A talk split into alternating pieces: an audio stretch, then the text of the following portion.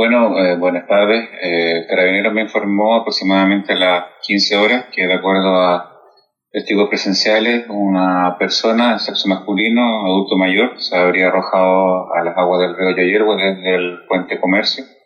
A partir de ello se inició un operativo para ubicar a esta persona. Lamentablemente se la encontró pero ya sin vida.